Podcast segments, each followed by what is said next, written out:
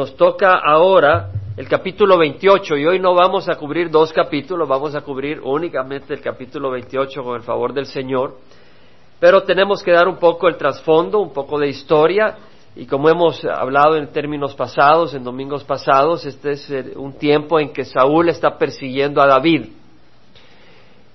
Y en alguna de las ocasiones en que David salía huyendo, sobre todo al principio, después de haber estado en Nob y toda esa historia que ya hemos cubierto, se encontraba en el desierto de Sif, a 33 kilómetros más o menos al sur de Jerusalén y unas 23 kilómetros al oeste del Mar Muerto, de la orilla del Mar Muerto. El Mar Muerto tiene unos 80 kilómetros de extensión de norte a sur y más o menos a la mitad, a los 40 kilómetros en medio, a ese nivel, está en Gadi y a unos 22 kilómetros más hacia el oeste está el desierto de Sif. Eh, Saúl estaba persiguiendo a David, David se huyó, fue al desierto de Sif.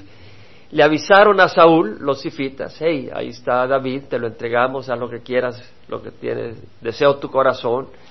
Y Saúl fue en búsqueda de David, David huyó luego al desierto de Mahón, a unos 10 kilómetros al sur, y vimos de que Saúl, pues lo iba alcanzando es David corriendo por un lado de la montaña, Saúl por el otro lado, en eso le avisaron, hey, los filisteos vienen, ha hecho una incursión en Israel, y Saúl tuvo que salir corriendo para defender a Israel, defender al pueblo de Dios de la incursión de los filisteos y dejar de perseguir a David, y hemos cubierto todo eso. Pero tan pronto dejó de perseguir a los filisteos, los echó de la tierra, regresó Saúl a perseguir a David, y David en ese caso eh, huyó hacia Engadi, que está a unos 23 kilómetros al este del desierto de Sif, eh, cabal en la orilla oriente, en la occidente, perdón, del Mar Muerto. Y cuando iba Saúl corriendo tratando de alcanzar a David, más bien dicho, de agarrar a David, eh, David y sus hombres se habían metido en una cueva, Saúl entró a hacer sus necesidades y pues ahí David lo podía haber matado, no se percató Saúl que ahí estaba David, le cortó un pedazo de su manto, de su vestido, no usaban pantalones en ese tiempo y cuando Saúl salía, David se le aparece, sale la cueva y le dice, Señor mío, ¿por qué me persigues como quien persigue a un perro, a una pulga? Te podía haber matado, pero eh, no, tú eres el ungido de Dios, yo no te puedo tocar, Dios le traiga justicia porque yo no busco tu vida. Y Saúl lloró, dijo, hijo mío David, perdona, tú eres más noble que yo, yo te he hecho mal y tú me has hecho bien, Dios te haga el bien. Y salió, se regresó Saúl a Gibeá, pero David no confió en Saúl. Después tuvimos algunos otros eventos que hemos cubierto. Luego David se regresó al desierto de Sif, de Engadi, y de nuevo los sifeos o sifitas fueron a donde Saúl le dijeron, hey Saúl, ¿por qué no vas y agarras a David si él está con nosotros ahí en el desierto de Sif? Y se regresó Saúl a perseguirlo y eh, le avisaron a David, David se dio cuenta que sí, efectivamente ahí estaba Saúl buscándolo y fue al campamento de noche. El Señor eh, causó un sueño fuerte a Saúl y a, los compañeros de él, a una Abner, el capitán del ejército, y David entró con Abisai, el hermano de Joab, capitán del ejército de David, y también hijo de, la hermana de David. Eh, en eso, pues David entró al campamento con Abisai, agarraron la lanza, agarraron el, pomo de agua, o sea, el jarro de agua que tenía Saúl, estaba dormido, no se dio cuenta y luego regresó. Y desde lejos le avisa a Abner, Abner, que no eres hombre tú, que deberías de cuidar a tu rey. Y estás dormido, ¿qué pasa? Mereces morir tú y todos los tuyos por no, no cuidar al ungido de Israel. Y Abner, eh, cuando dijo eso, pues ahí David, eh, Saúl se despertó y dijo, David eres tú. Y entró en conversación con, con David y se volvió a, mostrar arrepentimiento y dijo, hey, eh, Dios te va a prosperar grandemente porque has cuidado mi vida. Y David dijo, bueno, así como yo no te maté teniendo la oportunidad y tuve misericordia, así el Señor tenga misericordia de mí y me ayude en mis debilidades, dijo David. Y luego David, eh, en el capítulo 27, vemos de que dice, bueno, la verdad es de que Saúl no me deja en paz, me voy a ir a donde los filisteos y se va a Gat, que está a unos 50 kilómetros al sur de Jerusalén, y el, rey Aquis eh, lo recibe y vemos de que David le dice, bueno, dame una ciudad mejor porque voy a morar contigo en la ciudad real y le da Ziklag, que queda unos 55 kilómetros al sur de Jerusalén, un poco más al sur de, de Gat. Y se fue pues a, a y él salía, hacía incursiones hacia el sur, hacia la parte suroeste. En capítulo 27 habla contra los jesuritas, los jerritas y los amalecitas y pues agarraba el ganado, agarraba las ovejas, los camellos, la ropa y pues ah, los asnos y luego regresaba y le decía a Aquis, no he estado eh, en el Negev de Judá atacando a los habitantes del Negev de Judá, del Negev de los Ceneos, es decir, la parte sur de Israel, dándole a entender que estaba atacando a los israelitas. Eh, pero no era así, él estaba atacando a los mismos enemigos de Israel, pues a los amalecitas y a los otros. Pero él no dejaba vivo ningún hombre ni ninguna mujer con el propósito de que eh, no le dijeran a, Aquis y Aquis se diera cuenta. Bueno, esa es la historia, ese es el background, y en el capítulo 28, o sea, el trasfondo, en el capítulo 28 empezamos. Capítulo 28 dice, aconteció en aquellos días, ¿en cuáles días? En los que hemos acabado de cubrir. En los días en que Saúl perseguía a David. En los días en que David había sido ungido rey de Israel, pero todavía no había sido eh, exaltado en esa posición, andaba huyendo como una pulga de Saúl. En esos días en que Saúl, siendo rey de Israel, en vez de buscar el bien, en vez de ocuparse haciendo el bien, estaba persiguiendo a un hombre de Dios. En esos días, en esos días de, confusión, en aquellos días los filisteos reunieron sus ejércitos para la guerra, es cierto. Es decir, cuando la iglesia de Dios cuando el pueblo de Dios está en confusión, cuando el pueblo de Dios, en vez de dedicarse a lo que debe de hacer, se dedica a perseguir lo que no debe de hacer, perseguir el dinero, perseguir a los hermanos unos con otros, comerse unos con otros, hey, el enemigo viene a hacer batalla. Lo vemos constantemente. Y dice que eh, se reunieron para la guerra, para pelear contra Israel, los filisteos, estos que habían hecho una incursión anteriormente cuando Saúl andaba siguiendo a David, en esta ocasión ya vienen armados no con una incursión, sino hacer una guerra a todo poder. Entonces tal vez tú no estás dedicado a lo que debes de hacer y ves que el enemigo entra y hace una incursión, pues cambia de dirección porque viene la guerra. A veces es una incursión, pero después viene el enemigo con todas sus fuerzas a aplastarte.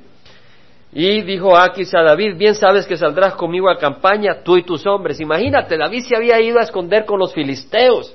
Y ahora el rey le dice, va, fabuloso, tú estás conmigo, ahora tú te vas a unir conmigo porque estás conmigo y vamos a salir a pelear contra Israel. Imagínate qué posición, eh, imagínate qué situación tenemos acá. Eh, David huye hacia Israel, perdón, hacia hacia el territorio de los filisteos, tratando de, escapar de, de, Saúl. Y pues yo no sé si el Señor lo había guiado para que se fuera donde los filisteos. No sé. La verdad es que no puedo decírtelo. Lo que sí sé es que se encontraron en una situación bien difícil. Porque ahora el rey de los filisteos, Aquis, le está diciendo, hey, únete conmigo, vamos a ir a pelear contra Israel. Claro que David había matado a Goliat, David había cuidado a Saúl, rey de Israel, con amor porque era el ungido del Señor, no lo mató cuando podía haberlo matado porque Saúl lo había perseguido, había perseguido a David y sin embargo acá vemos en esa situación tan difícil de Aquis que pone a David. ¿Sabes qué, hermano? Muchas veces tú no sabes si has hecho la voluntad del Señor o no. Tal vez estás en una circunstancia difícil y no sabes si, si fue la voluntad del Señor o no que te llevó a esa circunstancia. Bueno, yo no digo que si estás vendiendo drogas, ¿verdad? Porque si estás en problemas, hey, no es que estés haciendo la voluntad de Dios, sé por seguro que no estás haciendo la voluntad del Señor. O si no le das tiempo al Señor y te metes en problemas, sé por seguro que es porque no estás haciendo la voluntad del Señor. Porque el Señor demanda que le busquemos. Pero David aquí estaba huyendo de Saúl. Y Saúl estaba buscándolo por todos lados. Claro, Dios le podía dar la fe a David para saber que aunque estuviera ahí, en territorio israelita, Dios lo iba a proteger, pero no puedo saber, yo no le puedo decir a usted hoy en la mañana reflexionaba, yo no te puedo decir con seguridad de que David estaba haciendo mal, no te lo puedo decir. Algunos hacen su comentario, yo no puedo decírtelo, no siento la seguridad de decirte que él hizo mal. Lo que sí sé es que estaba en mero problema, porque él no podía decirle a Aquis, no voy a ir a pelear contra Israel, ahí nomás se lo vuela a Aquis. 600 hombres y estaba todo el ejército de los filisteos. No podía decir que no. Y si decía que sí, ¿qué iba a hacer cuando estuviera en el campamento? Hermanos, pero Dios lo iba a librar. Porque Dios es fiel. Y a veces tú dices, bueno, yo no sé si estoy acá por la voluntad del Señor o no. Señor, hey, Dios te ama. Descansa en el Señor. Busca de Él. No, no, no seas tan duro contigo mismo a veces. A veces decimos, Señor, bueno, quería ir a visitar a Rubén o quería ir a visitar a Cata. Bueno, terminé visitando a Pedro. Señor, me va a caer un rayo porque tal vez querías que fuera Cata o fuera. Dios no es así. Ten paz, descansa. Dios te ama. A veces uno está sudando, Señor, ¿qué debo de hacer? ¿Cuál es tu voluntad, Padre? Hey, relájate. Dios te ama. Y si te metiste en un problema, bueno, si hubiera ido donde fulano y no donde mengano, no hubiera tenido este accidente. Cálmate, Dios te ama. Dios no está ahí para aplastarte, para bendecirte. Relájate. Bueno, Samuel había muerto y todo Israel lo había llorado y lo habían sepultado en Ramá, su ciudad. Ya habíamos leído que Samuel había muerto. Ahora, ¿por qué lo menciona? Porque vamos a ver aquí un encuentro que tiene Saúl con Samuel. Samuel había muerto, pero eso no quiere decir que había dejado de existir, como dicen los testigos de Jehová. El alma de Samuel estaba existiendo y existe, todavía existe Samuel. Ahora sabemos de que dice, Saúl había echado de la tierra a los medium y a los espiritistas. Lo menciona porque va a ocurrir algo, en que Saúl va a buscar consejo y va a los medium y a los espiritistas. Ahora, si te vas a Deuteronomio capítulo 18 y lo apuntas, eh, yo te lo voy a mencionar, versículo 9, bueno, versículo 10, el Señor le dice al pueblo de Israel, no se ha hallado en ti nadie que haga pasar a su hijo o a su hija por el fuego, es decir, no quemes a tus hijos para lograr favores, porque en ese tiempo las naciones vecinas quemaban sus hijos, los sacrificaban a los dioses de, la tierra, de ahí pues, locales. A y dice, no, no hagas pasar a su hijo o a su, a su hija por el fuego, ni quien practique adivinación. Es decir, hey, no quiero que nadie practique. Es decir, no vayas a que te lean las cartas. No vayas a que te lean el café. Te vamos a adivinar tu futuro.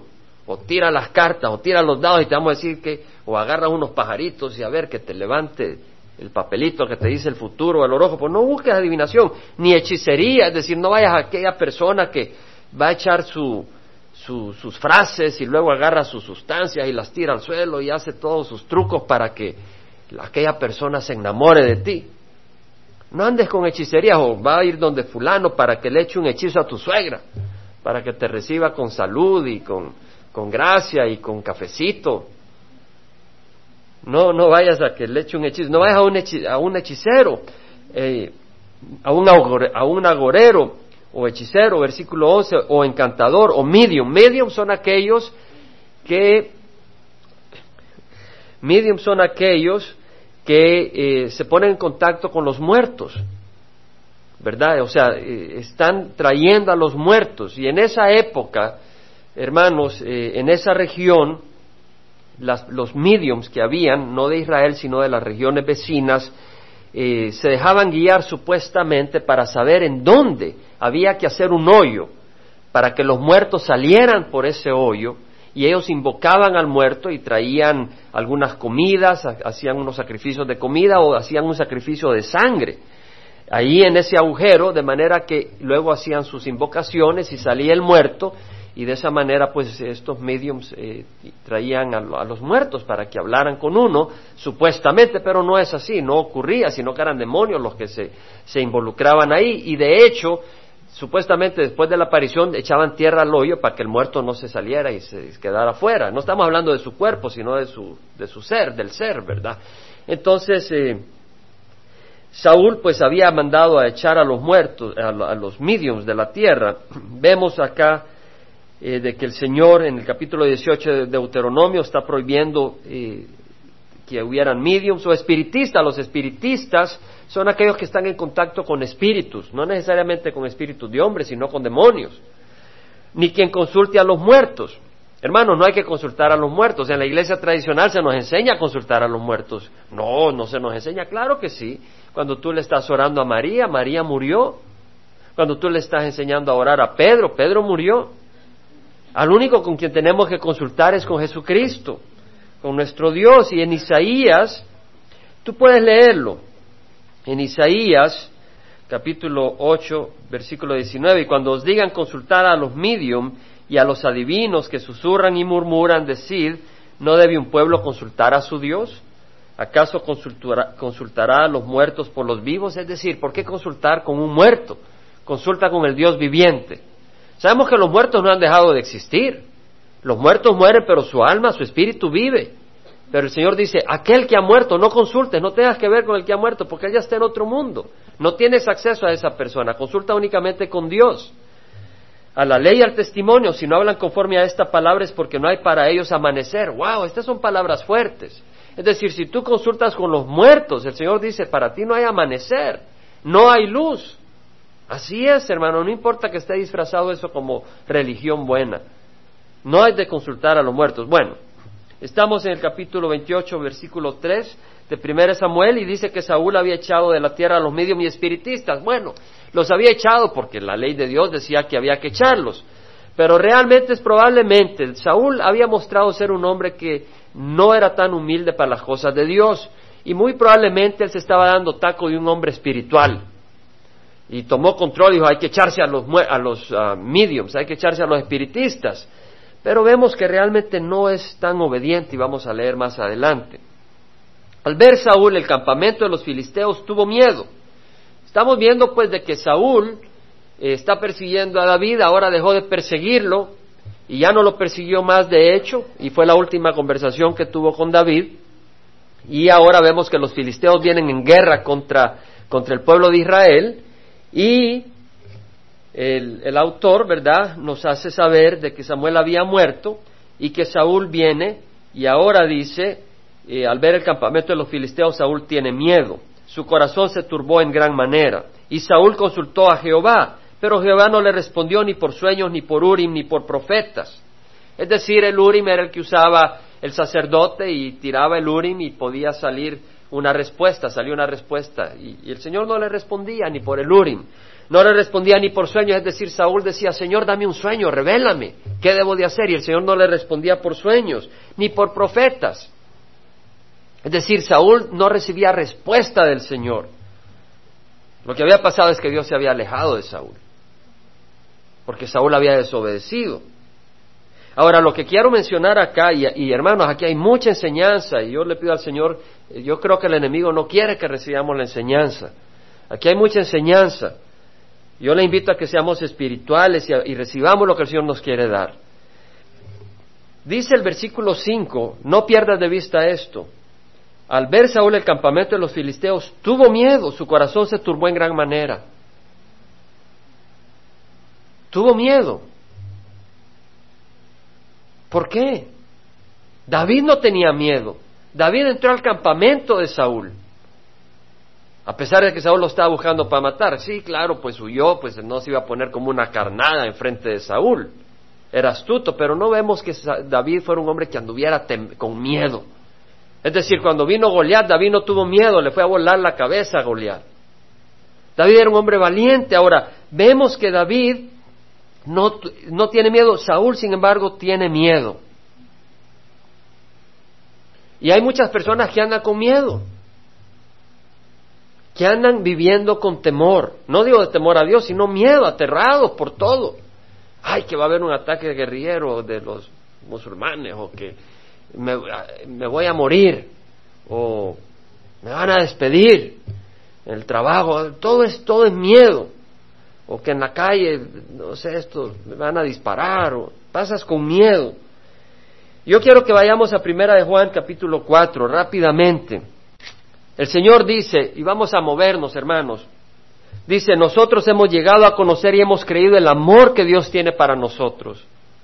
Dios nos ama. Dios es amor y el que permanece en amor permanece en Dios y Dios permanece en él. Ok, hemos llegado a conocer y hemos creído el amor que Dios tiene para nosotros. No puedes creer el amor que Dios tiene para ti a menos que lo experimentes. Y cuando tú oyes la palabra del Señor y la obedeces, experimentas el amor de Dios. Dios te muestra. Y sentimos la presencia del Señor y es hermoso. Entonces creemos que Dios nos ama. Es lo que compartí al principio, hermanos. A veces tú estás con miedo, que es la voluntad, que no es la voluntad. Relájate, Dios te ama. Sí, busca su voluntad, pero no andes pensando que Dios está tratando de ver en dónde fallas. Dios te quiere ayudar, quiere hablarte para que sepas hacer su voluntad. Ahora dice, en esto se perfecciona el amor en nosotros para que tengamos confianza en el día del juicio. ¿Te das cuenta lo que dice? El que permanece en amor permanece en Dios y Dios permanece en él. Debemos de permanecer en el amor de hermanos. Amarnos unos a otros. Si tú no amas a tus hermanos, no estás permaneciendo en el amor de Dios. Y si tú no permaneces en el amor de Dios, Dios no permanece en ti. Y si, tú, si Dios no permanece en ti, tú no vas a tener confianza en el día del juicio. En esto se perfecciona el amor en nosotros para que tengamos confianza en el día del juicio. Muchos cuando venga el Señor Jesucristo se van a apartar en vergüenza y afligidos. Entonces, si tú ahora te morirías, tienes seguridad de que si te morirías, estás en el reino de los cielos. Tienes seguridad que Jesús te va a abrazar. Si tú no estás habitando en el amor de hermanos, no vas a tener esa seguridad. La palabra, la palabra misma te está redarguyendo que estás haciendo mal. Y por eso no tienes confianza que si te mueras ahora, el Señor te va a abrazar. ¿Por qué? Porque tal vez estás viviendo no en amor a tus hermanos, pero si vives en el amor a tus hermanos, tendrás confianza en el día del juicio. En el amor no hay temor, sino que el perfecto amor echa fuera el temor. Es decir, oh, si tú amas al mundo y el mundo te ama, y estamos hablando del mundo carnal, no estamos hablando de amar al, ser humano, sino a las cosas del mundo, la, avaricia, la lujuria, la inmoralidad, todas esas cosas, y toda la, el desorden, si tú amas las cosas del mundo, no digo que no te atraigan porque tenemos una naturaleza pecadora, yo te digo si tú las amas, si tú buscas vivir para ello, si tú amas al mundo y tal vez eh, tú dices, bueno, mi jefe, yo salgo de parranda con él y por eso no tengo miedo, porque tengo trabajo y no tengo miedo porque vendo drogas y hago bastante dinero y pues tengo mi carro y tengo mi seguro de salud y todo. Sí, pero ¿qué pasa cuando te enfermes? Cuando te enfermes vas a tener miedo. Vas a tener miedo porque tu jefe ni tu dinero te puede ayudar. El único que te puede ayudar es Dios y vas a tener miedo porque sabes que estás mal con Dios. Entonces tienes temor, tienes miedo. Pero si tienes a Cristo y te enfermas, Señor, pues si, me, es hora de llevarme, llévame. La única razón por la que yo no quiero que el Señor me lleve todavía es porque quiero servirle acá, realmente. Es la única razón, Señor, yo quiero terminar mi carrera. Yo quiero cumplir el ministerio para el cual me has levantado. Yo quisiera ver más proyectos para la gloria del Señor. Estamos trabajando en este proyecto creados a la imagen de Dios. Es más que un proyecto. Es la oportunidad de llevar el Evangelio a muchas otras personas diciéndoles, hey, no eres resultado del chango, Dios te ha creado. Y llevar ese mensaje de esperanza. Entonces es importante. Ahora, ¿quiere decir de que vas a vivir sin preocupación? No. Van a venir problemas. En Juan 16, versículo 33, el Señor dice, estas cosas os he hablado para que en mí tengáis paz. En el mundo tendréis tribulación, pero confiad, yo he vencido al mundo. Es decir, vas a tener tribulación, el Señor lo promete. Todos los que quieran vivir piadosamente sufrirán persecución, dice la palabra del Señor. Pablo dijo, os digo que a través de muchas tribulaciones necesitamos pasar para entrar al reino de los cielos. Hermano, el cristiano ha, ha sido llamado a una vida de sufrimiento. En la primera epístola de Pedro, Pedro habla de, que tenemos que sufrir. Dice, hey, eh, sois protegidos por el poder de Dios mediante la fe para la salvación que está preparada para ser revelada en el último tiempo. Ahora dice, en la cual os regocijáis grandemente, nos regocijamos porque hay una esperanza, hay una salvación. Aunque ahora por un poco de tiempo, si es necesario, seráis, seáis afligidos con diversas pruebas. Primera de Pedro capítulo 1, versículos 6, 7 para que la prueba de vuestra fe más preciosa que el oro que perece, aunque probado por fuego, sea hallado que resulte en alabanza, gloria y honor en la revelación de Jesucristo. Hermanos, tiene que haber sufrimiento. Es necesario el sufrimiento. Hablaba con un hombre que está pasando por un divorcio muy difícil, una situación bien difícil, y, le mencionaba, ¿sabes qué? Es que si no sufrimos, no podemos tener compasión. Si tú no sufres, si, si nosotros no pasamos por sufrimientos que nos quebrantan, que nos hacen sentir triste, que nos duele, no podemos ministrarle a otro.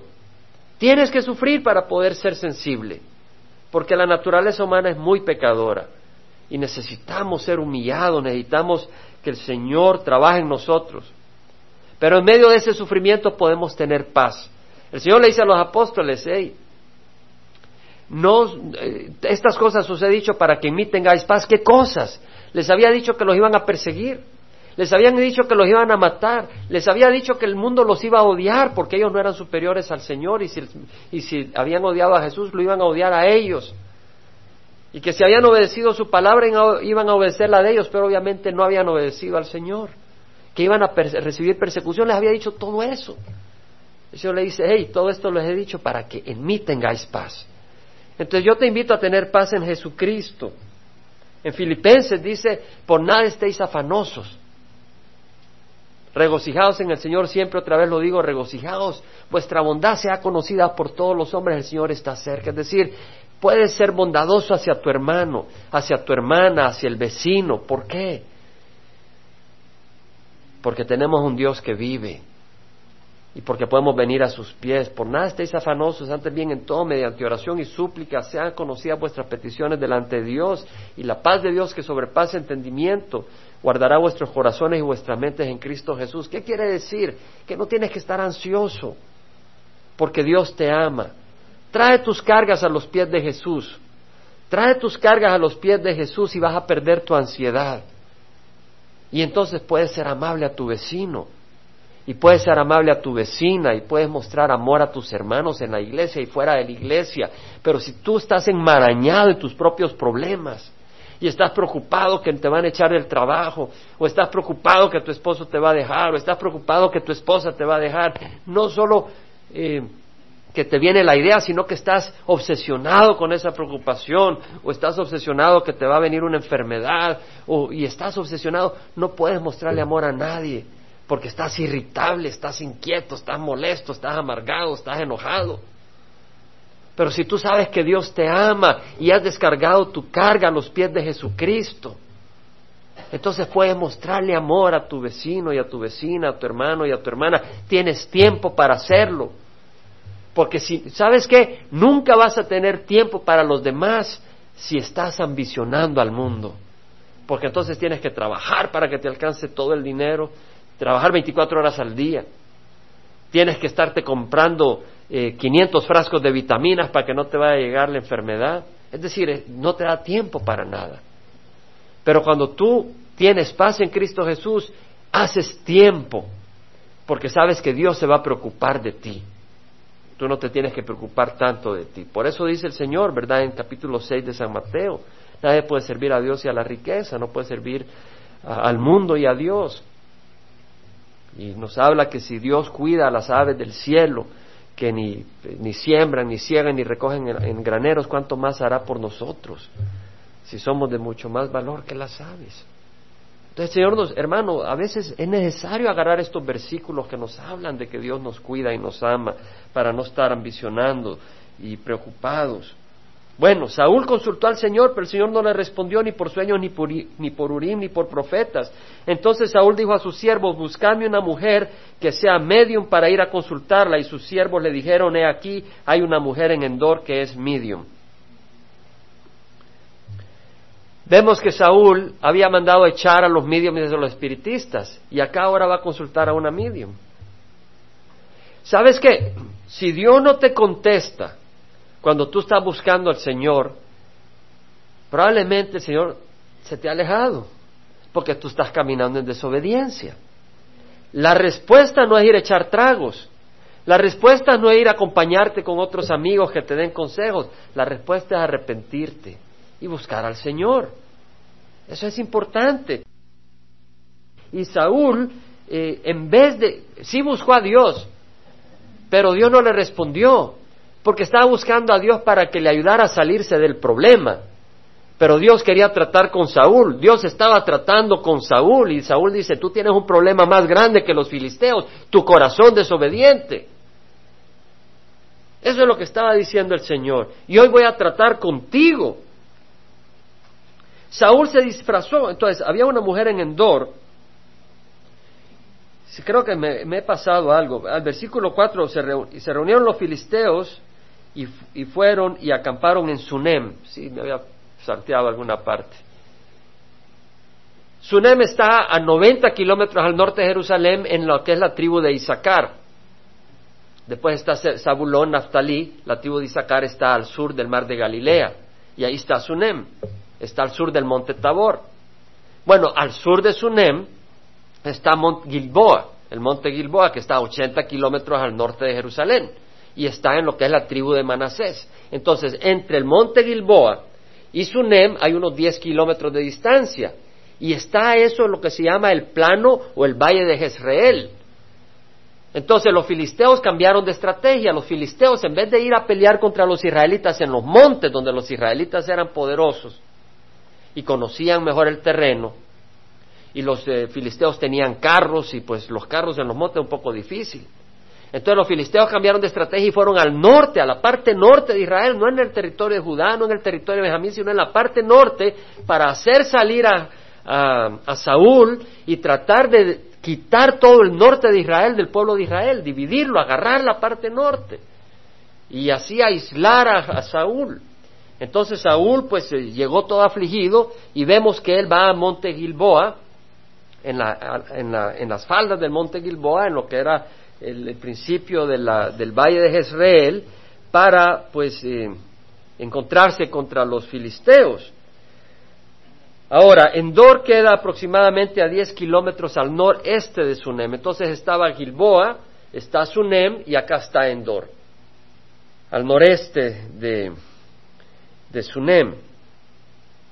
Saúl se disfrazó poniéndose otras ropas y fue con dos hombres, llegaron a la mujer de noche. Y él dijo, te ruego que evoques por mí a un espíritu y que hagas subir al que yo te diga, que hagas subir, o sea, con la tradición de ese tiempo, que hacían subir los espíritus. Pero sabemos que los espíritus en ese tiempo, de los que habían muerto sin fe en Jesús, estaban en el Seol, pero en la región donde estaban los que estaban sin fe, esperando para, para la condenación, para su juicio, y todavía están ahí. Y aquellos que murieron con la fe en Jesús estaban en el, en el Seol, pero en lo que se conoce como el seno de Abraham, esperando la redención cuando Jesús muriera y resucitara, los librara de ahí, los llevara a la presencia de Dios, y es ahí donde están ahora. Ahora si tú te mueres, tu espíritu va inmediatamente a la presencia del Señor. Pero vemos de que este hombre, Saúl, se disfraza. ¿Por qué? Porque va a ir a consultar a una bruja, a una medium. Ten cuidado de disfrazarte, es decir, que aquí estás en la iglesia y todos somos hermanitos, pero cuando ya andas en otro lugar que nadie te ve, te disfrazas y eres otra persona. Tengamos cuidado. Se disfraza y llegó a la mujer de noche, para que no lo vieran. Es como Nicodemo cuando iba a Jesucristo a buscarlo de noche porque tenía vergüenza que lo fueran a ver sus colegas y andaba un poco tímido. Ten cuidado de, de, hacer cosas de noche. Estaba no sé en dónde hace un par de días, creo que era de noche, y se veían las luces. Oh, estábamos con Clara. Se veían las luces eh, de noche, ¿verdad? En esa, en esa zona y se miraba todo bonito. Yo reflexionaba, qué bonita se ve la ciudad de noche. Pero digo, no más venga de día y se mirarán las paredes sucias, se mira la basura en el suelo, ya no se mira tan bonito. Y por eso, si tú te vas, bueno, yo iba, ¿verdad? Los, las discos y esos lugares, todo es oscuro, ¿verdad? No, no le ves las pecas a la muchacha, no le ve, la muchacha no te ve la nariz torcida, todo es romántico. Y además así de cerca, pues no puedes ver nada. Está bailando todo pegado así, no se ve nada. Llegó a la mujer de noche y le dijo, te ruego que evoques por mí a un espíritu. Pero la mujer le dijo, aquí tú sabes lo que Saúl ha hecho, cómo ha echado de la tierra a los que son medio y espiritistas. ¿Por qué pues pones trampa contra mi vida para hacerme morir? Ella pensó, hey, Saúl mandó echar a los mediums, estos están probando para ver si soy medium. Y Saúl le juró por Jehová diciendo, vive Jehová que ningún castigo vendrá sobre ti por esto. Fíjate lo que dijo. Le juró por el Señor. Este Saúl la pasaba regando en ese sentido. Le estaba jurando por Dios de que no le iba a hacer nada, de que, que trajera a un muerto.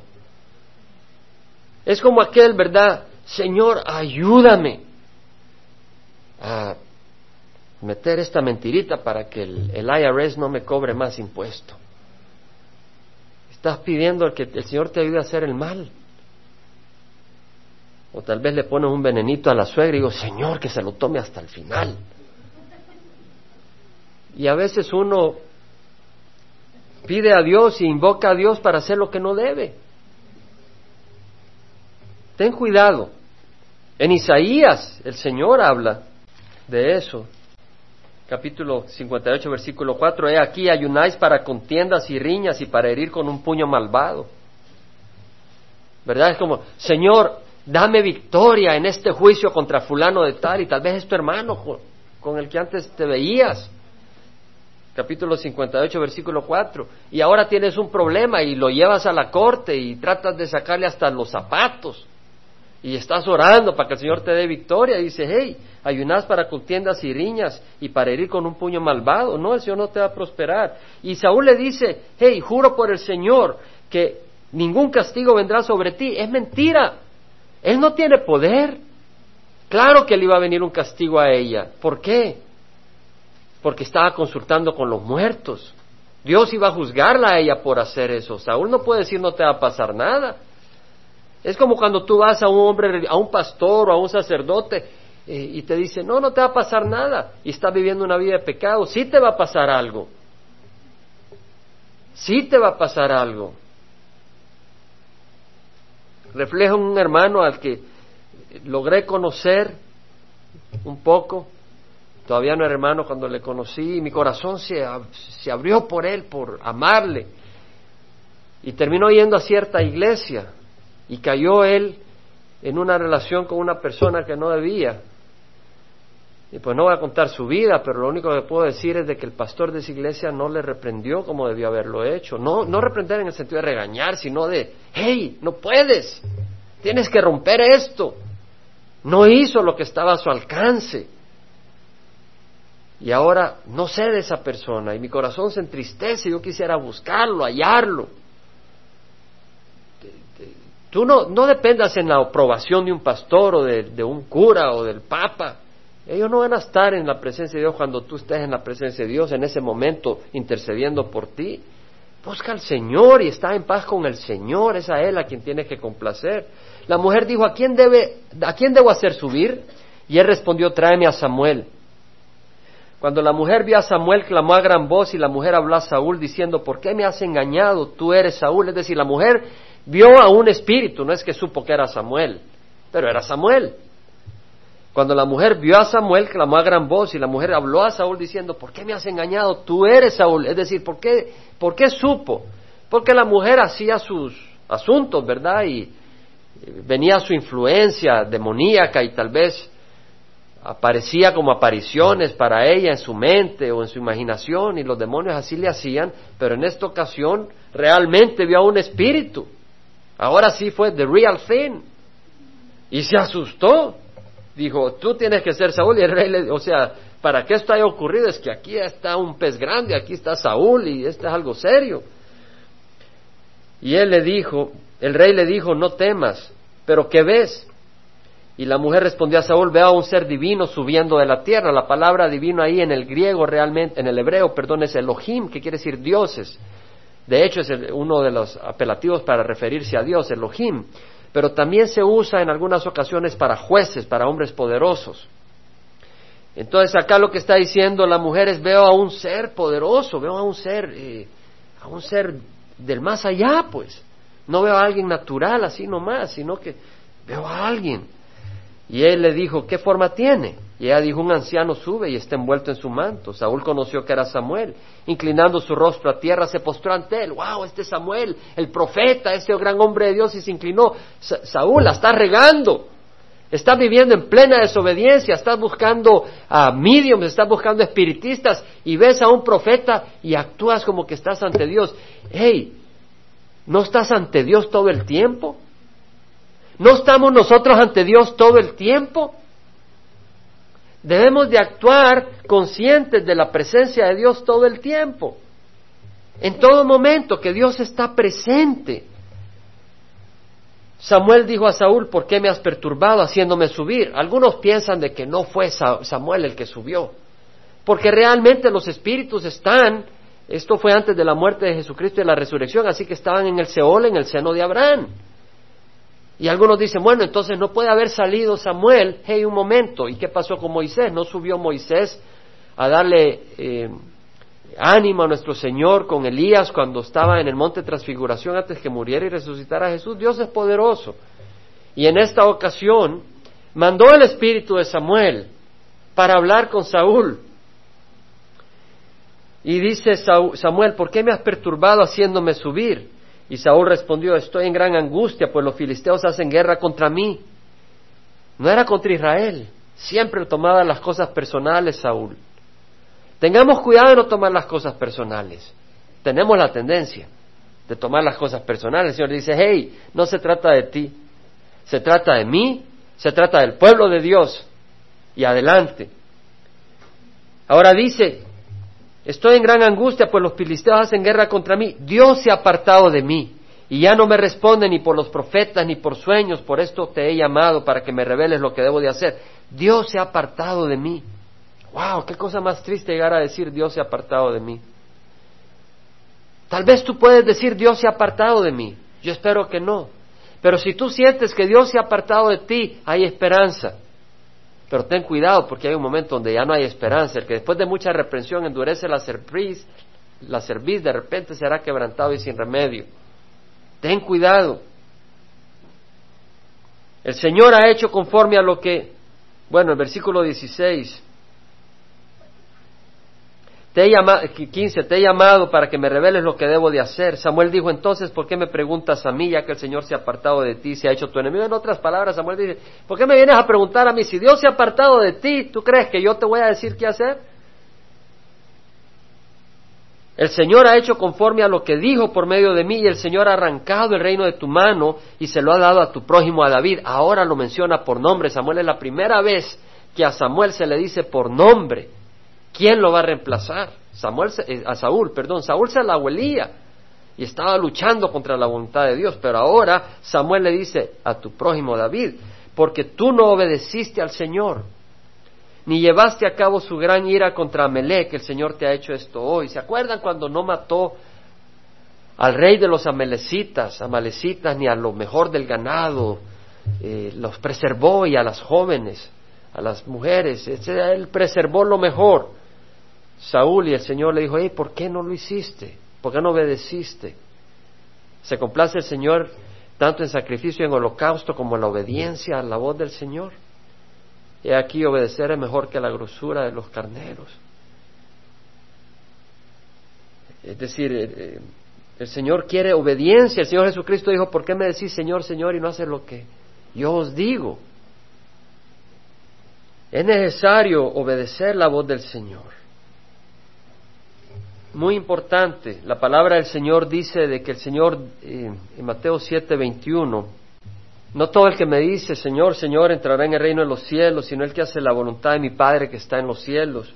Muchos me dirán en aquel día, Señor, Señor, no profetizamos en tu nombre, y en tu nombre echamos fuera demonios, y en tu nombre hicimos muchos milagros. Y entonces les declararé, jamás os conocí, apartados de mí los que practicáis la iniquidad. Es decir, tenemos que estar en la voluntad del Señor. Tú puedes hacer milagros. Bueno, Dios a través tuya. Tú puedes proclamar la palabra del Señor y algunos salir eh, exorcizados, que los demonios se le vayan. Porque Dios va a honrar su palabra y Dios va a honrar a su Hijo. Pero si tú no lo honras obedeciendo al Señor, sí, Dios te usó como instrumento, pero tú te vas a, te vas a condenar. Es decir, tú tienes que rendir tu vida a Jesucristo. No es broma, es verdad. Jesús demanda que rindamos nuestro corazón. ¿Por qué, hermanos? Porque nos odia, no, porque Dios nos ama. Y Dios nos ama y Dios quiere que vengamos a sus pies. Él desea lo mejor para nosotros. Dios no quiere que andes compartiendo tu vida con cinco mujeres, emborrachándote, porque eso no te hace bien a ti, no, no le hace bien a la mujer, no le hace bien a sus hijos. Dios ama y nos ama. Entonces e, e, es, el amor de Dios, pero si tú rechazas la voluntad del Señor, pues Dios te tiene que dejar ir. Además, el Señor entregará a Israel contigo en manos de los filisteos. Por tanto, mañana tú y tus hijos estaréis conmigo. ¡Wow! ¿Dónde estaba Samuel? Estaba muerto. O sea, lo que está diciendo el Señor a través de Samuel, mañana te mueres. Tú y tus hijos. Ten cuidado, porque si tú caminas en necedad, tus hijos van a sufrir también. Ciertamente el Señor entregará el ejército de Israel en manos de los filisteos. Al instante Saúl cayó por tierra cuán largo era y tuvo gran temor por las palabras de Samuel. ¿Y por qué no había tenido temor por la palabra de Dios? Cuando el Señor le había dicho que tenía que obedecer y seguía desobedeciendo. Además estaba sin fuerzas porque no había comido nada en todo el día y toda la noche. La mujer se acercó a Saúl y viendo que estaba aterrorizado le dijo, he aquí, tu sierva te ha obedecido. Cuidado de obedecer a los siervos de Dios si ellos no están obedeciendo a Dios y te están pidiendo que hagas lo que no debes. Por eso aquí leemos la Biblia, por eso preguntamos, ¿tienes una Biblia?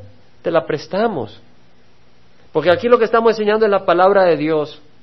Y queremos obedecer la palabra del Señor.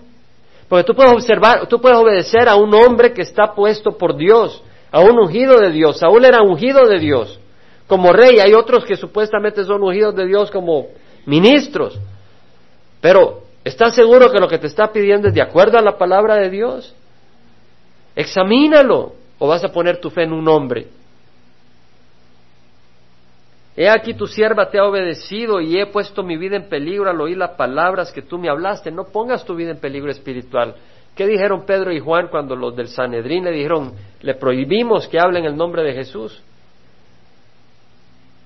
Dijeron, considere usted si es justo obedecer a ustedes antes que a Dios. Hay que obedecer a Dios antes que a los hombres. Ahora pues te ruego que también escuches la voz de tu sierva y me permitas poner delante de ti un bocado de pan para que comas y tengas fuerzas cuando sigas tu camino. Esta mujer, esta medium de Endor, tiene compasión del rey de Israel. Pero él rehusó y dijo, no comeré. Sin embargo, sus siervos juntamente con la mujer le insistieron y él los escuchó. Se levantó pues al del suelo, se sentó en la cama, la mujer tenía en casa un ternero engordado y se apresuró a matarlo. Era una mujer sin muchos bienes y sin embargo viene y sacrifica su, su ternero y tomando harina lo amasa, cose de ella pan y se lo trae delante de Saúl y de sus siervos y comieron. Pero no vemos de que Saúl haya dicho, perdón Señor. Vemos que Saúl cuando ve a Samuel no dice, perdón Dios, perdóname, ¿qué debo de hacer? Me arrepiento, eh, Samuel, por favor, dile al Señor que, que salve al pueblo de Israel, que, no caiga en manos de los filisteos, llévame a mí, pero ten misericordia del pueblo, el pueblo no tiene por qué sufrir. No tuvo ninguna sensibilidad al pueblo, no tuvo ninguna sensibilidad a la necesidad del pueblo, no tuvo ninguna sensibilidad a sus hijos, simplemente cayó todo débil, triste, y lo trajo delante de Saúl y de sus siervos y comieron, después se levantaron y se fueron aquella noche. Se fue Saúl, ¿para dónde? Para pelear, para pelear contra los filisteos. Y vamos a leer de que en esa pelea él, muere y mueren sus hijos. Resultado de una vida en desobediencia. Pero no quiero pasar sin hablar de algunos versículos, vamos a tomar unos diez minutos más. El capítulo 28, versículo 15, donde dice, Dios se ha apartado de mí. Saúl dice, Dios se ha apartado de mí al final de sus días. Busquemos al Señor mientras pueda ser hallado. Capítulo 59 de Isaías dice, He aquí no se ha cortado la mano del Señor para salvar, ni se ha endurecido su oído para oír, pero vuestras iniquidades han hecho separación entre vosotros y vuestro Dios. Y vuestros pecados le han hecho esconder su rostro de vosotros para no escucharos. Es decir, sí, hermanos, el Señor se puede apartar de nosotros si caminamos en iniquidad. Y se aparta de nosotros, pero eh, tenemos que arrepentirnos, abandonar nuestros pecados. Vuestras manos están manchadas de sangre, dice Isaías. Hey, abortos, violencia. Y vuestros dedos de iniquidad en este país, sí, no usan muchas personas el dedo para insultar. Y vuestros dedos de iniquidad y vuestros labios hablan mentira. Tal vez tú hablas mentira para justificarte. Tal vez llegas noche a casa o, o tal vez quieres esta posición y hablas mentira. Vuestra lengua murmura maldad. Sus pies corren al mal, camino de paz no conocen.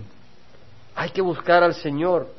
En Hechos 7:51 tenemos que cuando Esteban, eh, en su último discurso ante el Sanedrín, que están oyendo a, Esteban eh, antes de que lo apedreen, dice Esteban al pueblo de Israel, vosotros sois duros de cerviz e incircuncisos de corazón y de oídos, resistís siempre al Espíritu Santo. Hermanos, no resistamos al Espíritu Santo. No resistamos al Espíritu Santo. En Lucas 13, versículo 34, el Señor Jesús, cuando iba camino a Jerusalén, dice Jerusalén, Jerusalén la que mata a los profetas y apedrea a los que le son enviados. ¿Cuántas veces quise juntar a tus hijos, así como la gallina, a sus polluelos, pero no quisiste?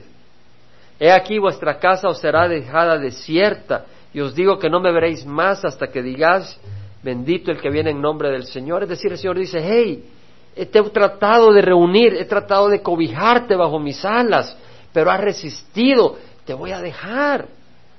Jerusalén va a ser destruido, no va a quedar piedra sobre piedra, y van a andar en la diáspora huyendo, esclavos en el mundo, hasta que llegue el día donde clamen, bendito es el que viene en nombre del Señor.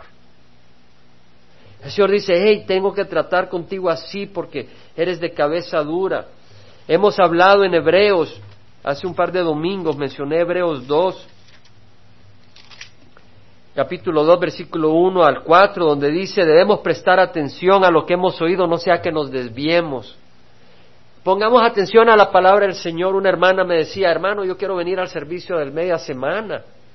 ¿Realmente necesito estar involucrada en las cosas del Señor o nos alejamos? Examina tu corazón, ¿hay pasión por el Señor? ¿Qué es lo que te apasiona el corazón? Dice, debemos prestar mucha mayor atención a lo que hemos oído, no sea que nos desviemos, porque si la palabra hablada por medio de ángeles resultó ser inmutable, es decir, cuando el Señor habló en Sinaí, esa palabra se, había que respetarla, y si hallaban a un adúltero cometiendo adulterio, lo apedreaban. Y toda transgresión y desobediencia recibió una justa retribución. ¿Cómo escaparemos nosotros si descuidamos una salvación tan grande? Es lo que, lo que dice el autor de Hebreos. ¿Cómo crees tú que vas a escapar si, si rechazas el amor de Dios mostrado en la cruz de Cristo Jesús? Como dice la alabanza que cantábamos, quisiera yo poner mi cara en la espalda de Jesús y llorar sobre la espalda de Jesús donde Él recibió esos latigazos. ¿Meditaste en esa alabanza cuando la alabamos? ¿Consideraste lo que las palabras decían? Que realmente nuestros pecados han causado la muerte de nuestro Señor Jesús. Él no tenía que morir, pero Él nos ama. Y Él nos quiso dar la opción, la opción de poder tener vida eterna. Y cuando tú te das cuenta de lo que ha costado a Jesús, tú quieres poner tu cara y orar y decir, Señor, perdóname. Vamos a terminar en Isaías 55, 6. Hermanos, hay una guerra espiritual. Estamos acá en esta tarde, reunidos en esta congregación y estamos en nuestras sillas, pero hay una guerra espiritual.